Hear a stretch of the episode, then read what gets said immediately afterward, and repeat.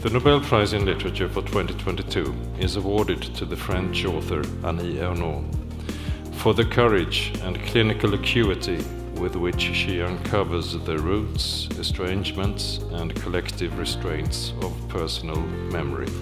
Für ihren Mut und ihre klinische Schärfe, mit der sie die Wurzeln, Entfremdungen und kollektiven Beschränkungen der persönlichen Erinnerung aufdeckt. Dafür bekommt die französische Schriftstellerin Annie Ernaux in diesem Jahr den Literaturnobelpreis. Das hat Max Malm, der ständige Sekretär und Sprecher der Schwedischen Akademie, am Donnerstag verkündet. Wie immer war das ein sehr spannender Moment für die Literaturwelt. Und auch für Sonja Fink war das ein aufregender Moment. Sie übersetzt die Werke von Annie Ernaux aus dem Französischen ins Deutsche. Dazu gehören die Romane Die Jahre, eine Frau oder Der Platz, um nur einige zu nennen. Sie äh, gebraucht immer ihr eigenes Leben als Beispiel. Also sie kommt von einem ganz konkreten Menschen, ihr, ihr selbst und ihrer Familie, kommt sie dann aber auf die großen menschlichen Fragen, die wirklich alle betreffen, aufs Universelle eben. Und das macht für mich auch die Stärke ihrer Literatur aus. So Sonja Fink im Interview mit RBB24 Inforadio. Starke Sätze, heute mit einer Spezialausgabe zum Literaturherbst. Dazu herzlich willkommen. Ich bin Nadine Kreuzzahler. Meine RBB-Kulturkollegin, Literaturkritikerin und Redakteurin Anne-Dore Krohn und der Literaturkritiker, Moderator und Buchautor Jörg Margenau, zugeschaltet aus Tübingen. Und ich, wir drei also, unterhalten uns in den nächsten 25 Minuten über die bevorstehende Frankfurter Buchmesse, über Literatur aus Spanien und den diesjährigen Friedenspreisträger des deutschen Buchhandels, Serhi Chardin. Starke Sätze. Der Literaturpodcast von RBB24 Inforadio. Aber natürlich war erstmal der Literaturnobelpreis das Thema. Ich persönlich habe mich sehr gefreut über die Auszeichnung für Annie Ernaux. Anne-Dore Krohn und Jörg Margenau ging es ähnlich. Auch sie haben sich gefreut. Bei mir, muss ich sagen, hat das spontane Freude ausgelöst, weil ich sie für sehr, sehr richtungsweisend halte. Sie schreibt über Klasse und über Körper, über die Biografie einer Frau. Das ist privat und gleichzeitig hochpolitisch. Ich habe mich auch sehr gefreut, muss ich sagen. Das war auch meine spontane ähm, Reaktion. Ich halte sie auch für eine sehr tolle Schriftstellerin, die eben immer autobiografisches verknüpft mit dem ja universal gültigen, mit der Geschichte, dem kollektiven Gedächtnis verknüpft sie eben so eine Spurensuche, eine Erinnerungsspurensuche, auf die sie sich da in jedem Buch weiter begibt. Sie schreibt über ihren Vater, über ihre Eltern, über ihre Mutter, über eine illegale Abtreibung und all das lässt sie dann zu einer wirklich äh, weltgültigen Geschichte, verknüpft sie das. Annie Ernaux ist über jeden Zweifel erhaben und es ist eine unserer wichtigsten Autorinnen der Gegenwart, die er auch mit ihrer autofiktionalen Schreibweise äh, richtungsweisend war und ist. Also Knausgard zum Beispiel aus Norwegen oder Edouard Louis aus äh, Frankreich sind da Autoren, die in ihre Fußstapfen treten. Aber sie ist doch die Meisterin dieses Fachs. Und was mich an ihr besonders beeindruckt hat, ist etwas, was sie äh, neulich im Fernsehen auch in einem Interview mit Dennis Scheck versucht hat zu erklären, wenn sie über sich selbst schreibt und über dieses Ich, dass das bei ihr nie was Narzisstisches hat, sondern dass dieses Ich wie ein Hohlraum ist oder eine, äh, ein, ein Experimentierfeld, in das sie hineinhorcht und in dem Dinge geschehen, die auch anderen Menschen widerfahren. Und über diese Erfahrungen, die dann verallgemeinerbar sind, schreibt sie. Also es ist ein Ich, das zugleich nur ein, ein Resonanzraum bildet, ein, ein, ein Geschehensort. Und als solches finde ich das hochinteressant, diese Art von Literatur. Ja, das muss ich auch sagen, dass ich das sehr, sehr schätze bei ihr. Es ist eben überhaupt keine Nabelschau. Das Private ist immer sehr, sehr politisch. Und dieser Blick auf das eigene Leben als Spiegel der Gesellschaft, das prägt ihr ganzes literarisches Werk. Das wird oft unter diesem Label autofiktionales Schreiben verkauft. Nun gibt es aber auch Gegenstimmen. Also ich glaube, viele, viele lieben Annie Ernauxs Texte. Es gibt, glaube ich, viele, die sich jetzt gerade sehr freuen, dass sie den Literaturnobelpreis bekommen bekommen hat. Aber es gibt auch Gegenstimmen. Ein Kollege vom SWR hat zum Beispiel getwittert, dass es jetzt damit doch hoffentlich mal gut sei mit diesem Trend des autofiktionalen Schreibens. Das ist ja nicht die ganze Literatur, das ist eine Richtung der Literatur. Und wenn sie gleichzeitig eben dazu dient, auch das Autofiktionale zu überschreiben und zu überwinden, wie bei Annie Arnaud, dann finde ich das vollkommen in Ordnung. Das ist eben nicht die Nabelschau. Ich finde ja auch, die schwedische Akademie hat uns ja durchaus da auch äh, überrascht in diesem Jahr, ne? nämlich damit, dass sie eine Favoritin äh, ausgezeichnet ja, hat. Ja. Damit hätte ich jetzt ehrlich gesagt nicht gerechnet. Die eigentliche Überraschung. ja, genau. Das stimmt. Jetzt hat also eine Ethnologin ihrer selbst gewonnen. So hat sie oft ihr eigenes Schreiben bezeichnet. Und ich habe jetzt gerade den neuen Roman von ihr gelesen, Das andere Mädchen. Der erscheint eigentlich erst am Montag, aber der Surkamp Verlag hat jetzt aufgrund dieses Nobelpreises natürlich die Sperrfrist aufgehoben. Es ist aber auch wie andere Romane, die bei uns auf Deutsch erscheinen, in der Übersetzung von Sonja Fink, eigentlich kein neues Buch, denn es ist in Frankreich schon 2011 erschienen unter dem Namen L'autre fille.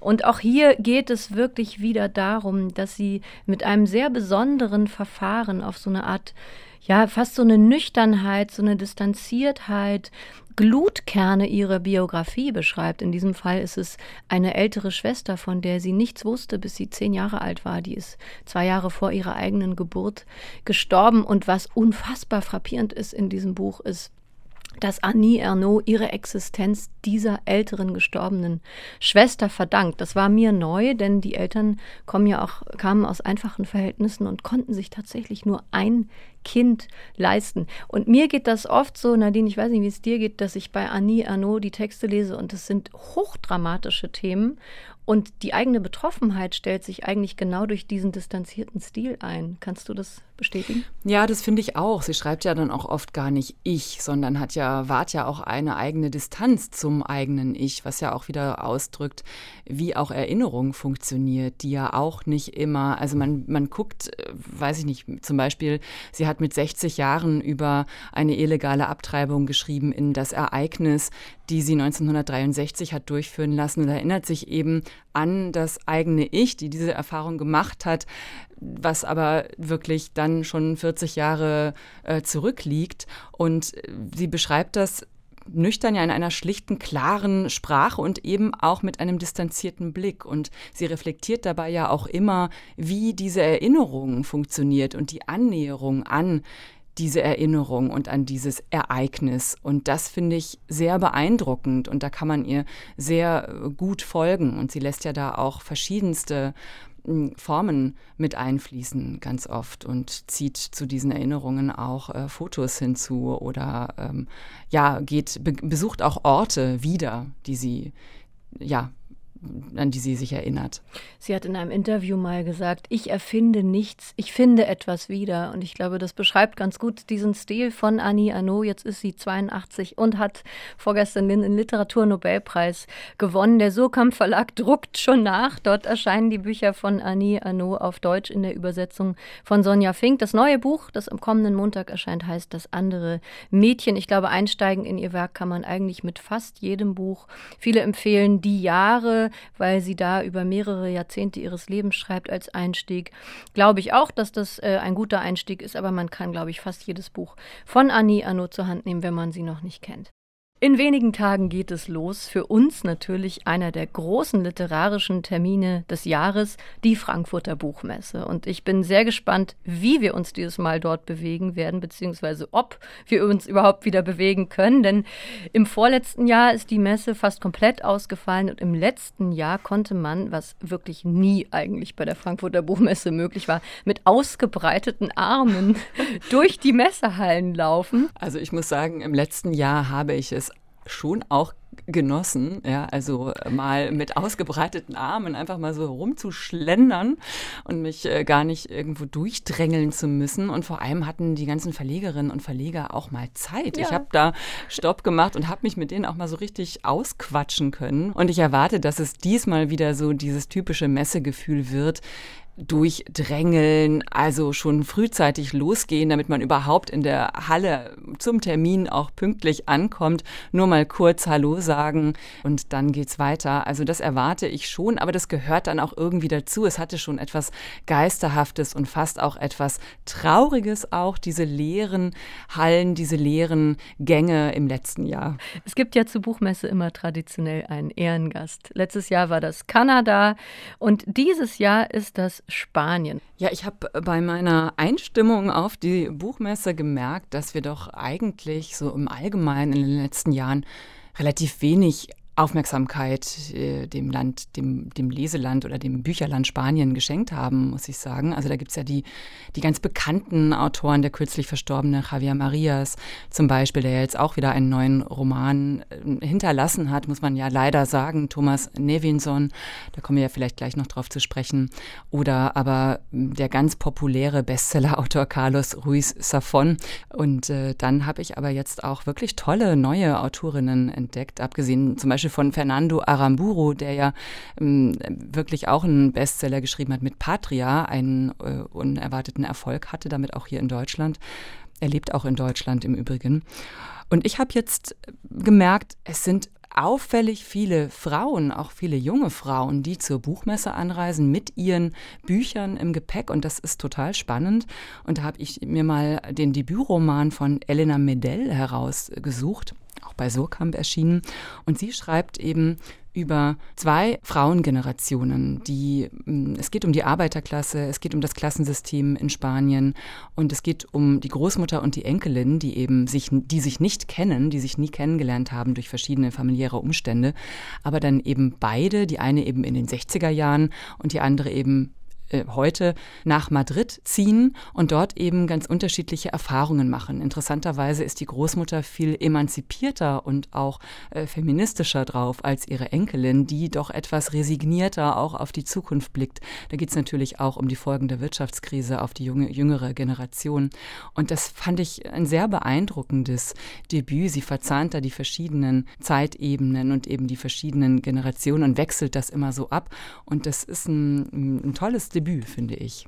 Also ich bin immer eher so ein, ein antizyklischer Leser und verweigere mich dem der Pflicht, dann Jahr für Jahr mich mit einem bestimmten Land beschäftigen zu müssen. Und alle ja, kriegen dann so ein Stöckchen vorgehalten und müssen da drüber hopsen und dann sich mit kanadischer oder spanischer oder sonstiger Literatur beschäftigen. Das ist auch so ein Gesellschaftsspiel, was zur, zur Messe gehört.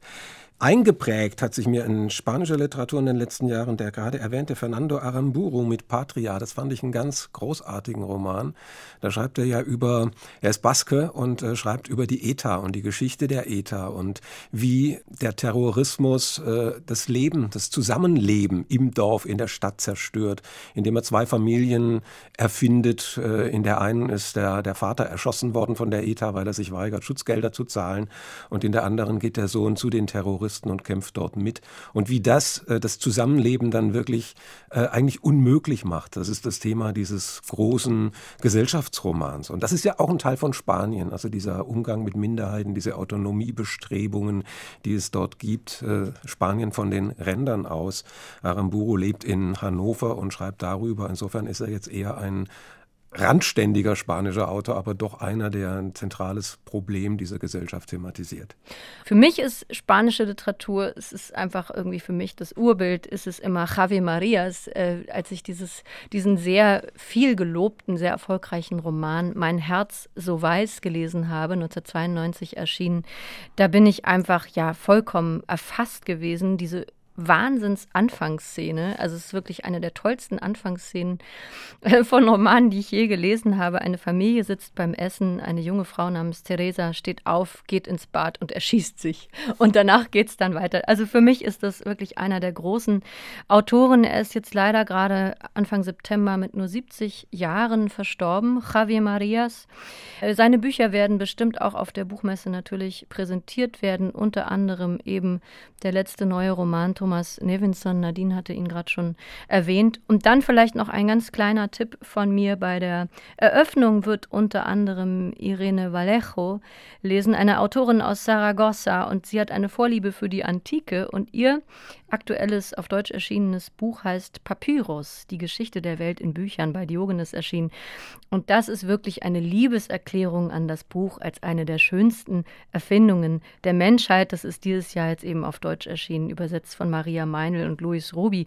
Das ist, finde ich, auch ein schöner Zugang an die spanische Sicht auf äh, ja, die wunderbare Erfindung des Buches. Und weil du gerade Javier Marias ähm, erwähnt hast, auch ein absoluter, mm, ja, mit, gehört mit zu meinen Lieblingsautoren. Ich weiß noch, wie sehr mich äh, diese Anfangsszene, die du gerade beschrieben ähm, hast, wie sehr mich das geflasht hat, als ich das damals gelesen habe. Und ich möchte nur ganz gerne mal aus dem neuesten Roman Thomas Nevinson mal den ersten Satz. Ich finde, Javier Marias ist auch so ein Spezialist für tolle Romananfänge. Und dieser erste Satz aus diesem neuesten Roman, der lautet, ich wurde nach alter Schule erzogen und hätte nie gedacht, dass man mir eines Tages auftragen würde, eine Frau umzubringen. Und ich finde, das ist doch wirklich also da muss man doch einfach weiterlesen. Das ist ein, Ungla ein, ein Satz, in dem steckt so viel schon drin und da wird eine Spannung aufgebaut mit so wenigen Worten. Ich bin hin und weg und bin sehr traurig, dass wir nie wieder etwas Neues von ihm lesen können. Als vor wenigen Tagen die Meldung vom Börsenverein des deutschen Buchhandels kam, dass der ukrainische Präsident Zelensky auf der Messe sprechen wird, war ich nicht sehr erstaunt, denn die Buchmesse war und ist immer auch ein politischer Ort. Ich finde das selbstverständlich und das Wichtigste, was die Frankfurter Buchmesse tut, dass sie sich aktuellen Themen öffnet und in dem Fall eben auch die Ukraine in den Fokus rückt und nicht sagt, ja, jetzt ist dieses Jahr Spanien unser Gastland und das war war's dann. Die Gesellschaft wird ja nicht äh, mit Panzern nur verteidigt, sondern als Zivilgesellschaft. Und das heißt, das Denken, das Schreiben, das Miteinander sprechen und übereinander ins Gespräch kommen, äh, muss weitergehen. Und wenn das nicht weitergeht, dann gibt es nichts zu verteidigen. Und deshalb ist die Messe da ein sehr, sehr wichtiger Ort. In Kiew werden wahrscheinlich derzeit keine Buchmessen stattfinden, dass man das hier tut und hier auch für viele Exil-Ukrainer die Gelegenheit gibt, vielleicht da äh, Landsleute zu treffen und zu sehen, was was entsteht. Ja, das ist ein interessanter Punkt. Ähm, dass, ähm, also der Punkt, dass eben ja auch mittlerweile viele Ukrainerinnen und Ukrainer in Deutschland äh, leben und äh, Serhi äh, Jadan, der ja den Friedenspreis des deutschen Buchhandels dann auch während der Buchmesse verliehen bekommt, der hat in einem Interview neulich gesagt, ähm, er tourt eben auch gerade mit seiner Band auch durch Deutschland und hat da eben gesagt, er macht das für seine Landsleute, er macht das, um ihnen eben hier ein Stück der Ukraine und der ukrainischen Kultur auch wieder zu bringen. Also er geht dahin, wo sie sind. Er selber bleibt ja in Kharkiv, er lebt dort, er unterstützt dort, ähm, ja, wo er kann macht dies ja auch schon im Übrigen seit 2013, äh, 14, seitdem es da die Konflikte in der Ostukraine gibt und begleitet Hilfskonvois und so weiter. Und das finde ich einen interessanten Punkt, dass eben ja auch hier der Bedarf von Exil-Ukrainerinnen und Ukrainern äh, groß ist, auch äh, vielleicht mit, mit Kulturschaffenden ihres Landes ins Gespräch zu kommen hier vor Ort. Also ich bin sehr gespannt auf die Friedenspreisrede von ihm und wie das am Sonntag stattfinden wird, weil er doch ein Preisträger ist, der auf dieses Podium in der Paulskirche erstmal so gar nicht passt. Aber er ist andererseits äh, womöglich der Einzige, der dieses Jahr da stehen kann. Weil bei jedem anderen Land und jedem anderen Repräsentanten hätte man auch wieder gefragt, warum ist eigentlich die Ukraine da nicht dabei. Ähm, deshalb finde ich diesen Preis auch absolut richtig äh, für, für Shadan, obwohl er nun nicht ähm, der klassische Friedenspreisträger ist und sein kann, sondern er ist ein Repräsentant eines Volkes, das im Krieg steht und sich wehrt und der das auch wehrhaft tut. Ja, da gab es natürlich einige Diskussionen um genau diese Frage, ob jemand, der so aufruft, natürlich zu den Waffen zu gehen, sich zu verteidigen, muss man ja aber auch sagen, ob, ob der wirklich den Friedenspreis bekommen soll. Das ist dieses große Dilemma, dass man einen Frieden erreichen möchte, indem indem man zu den Waffen greift. Das sind natürlich, da ist natürlich eine Diskrepanz, aber ich finde auch, dass man die eben aushalten muss und dass man sich damit auseinandersetzen muss. Natürlich kommen wir aus der Tradition des Pazifismus und da haben wir auch allen Grund zu hier in Deutschland und das finde ich auch nach wie vor richtig. Aber man muss sich natürlich schon damit auseinandersetzen, was das heute eben heißt und was das in dieser Situation heißt. Und insofern kann ich mich da ähm, Jörg Margenau nur anschließen. Ähm, Serhi Shadan ist auch aus diesem Grund natürlich genau der richtige Preisträger in diesem Jahr, weil ja, weil man sich eben auch anhand seiner Person und anhand seines Schreibens und Schaffens und Wirkens eben genau damit auseinandersetzen muss und kann. Mhm. Mit diesen Begrifflichkeiten und mit diesen Haltungen, die wir dazu haben. Ja, und so sieht das auch die Jury, die tatsächlich äh, gesagt hat, dass sie ihn auch für eben seine humanitäre Haltung auszeichnet, mit der er sich den Menschen im Krieg zuwendet und sich ihnen ja wirklich unter Einsatz seines Lebens widmet. Das liest man auch in dem jetzt mehrfach schon genannten Tagebuch, das in wenigen Tagen erscheint, Himmel über Charkiw. Und das sind tatsächlich Einträge von ihm aus den sozialen Medien.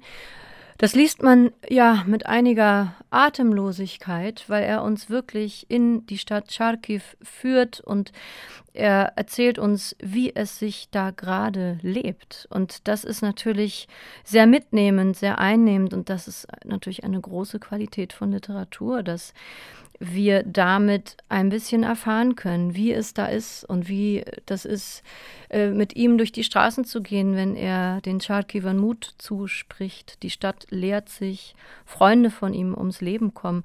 Also auch das eine große Empfehlung. Ja, nur noch wenige Tage, dann wird der beste Roman des Jahres ausgezeichnet. Ich betone das extra so, weil es natürlich ein hehrer Anspruch ist, den sich der Deutsche Buchpreis da jedes Jahr aufhalst. Ich möchte dieses Jahr nicht mit der Jury tauschen, muss ich ganz ehrlich sagen. Sechs Titel stehen noch auf der Shortlist. Ich sage sie mal ganz kurz. Christine Bilkau mit Nebenan, Fatma Eidemir mit Jins, Daniela Dröscher mit Lügen über meine Mutter, Jan Faktor mit Trottel, Kim de l'Horizon mit Blutbuch und Eckhard Nickel mit Spitzweg. Ich finde alle sechs Titel wirklich stark, muss ich sagen, wobei mein Herz vor allem für Jan Faktor schlägt.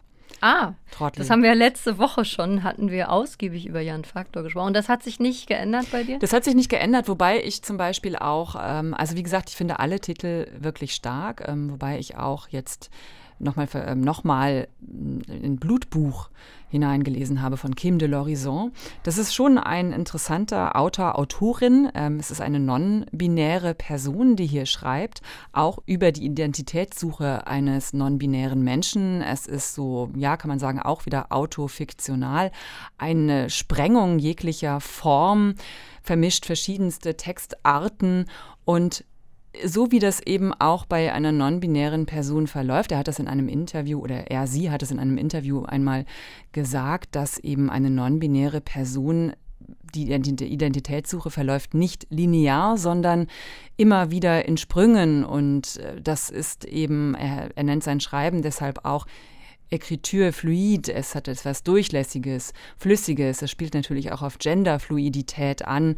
Es ist ein nie ankommen, sondern immer wieder neu werden. Also bei mir rennst du da tatsächlich gerade offene Türen ein, denn seit letzter Woche habe ich äh, Blutbuch äh, gelesen und äh, ich war auch begeistert, muss ich sagen. Also das ist interessant, so ein bisschen so eine Bewegung wie bei Sascha Stanicic in Herkunft. Die Großmutter hat Demenz. Etwas verschwindet und etwas anderes wird dadurch heraufbeschworen. Die Erinnerung drängt sich sozusagen nach vorne. Das hat auch mit der Erzählbewegung zu tun.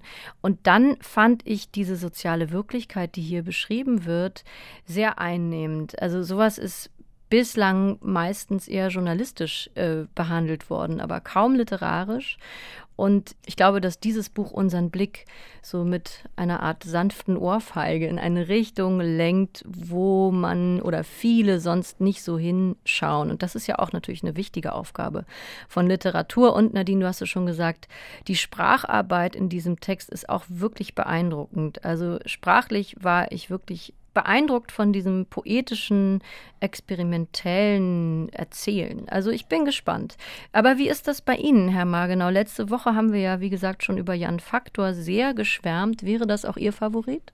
Jan Faktor ist mein Herzensbuch, äh, weil er so seine eigene Art von, von Komik hat und diese, diese tschechische, schwäghafte Art und Weise auch in die deutsche Literatur einführt mit all diesen Absurdismen und Fußnoten. Und auch das ist ja ein ganz eigenwilliges ästhetisches Konzept, was da äh, in Vordergrund drängt, äh, dass das also eigentlich mehr um, um, um die Form geht, als nur um das, was da berichtet wird. Also ich halte mich zurück mit Prognosen, wer gewinnen könnte. Es ist alles möglich. Es sind wirklich sehr starke Titel in diesem Jahr auf dieser Shortlist. Ich bin sehr froh, dass ich in diesem Jahr nicht mitentscheiden muss.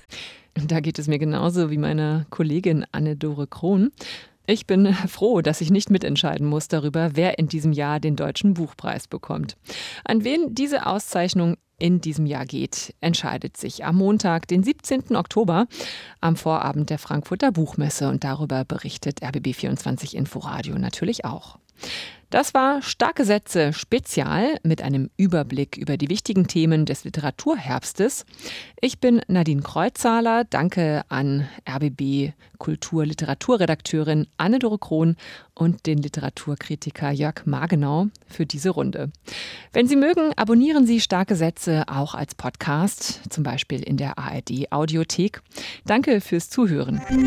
Starke Sätze der Literaturpodcast von RBB24 Inforadio. Wir lieben das Warum.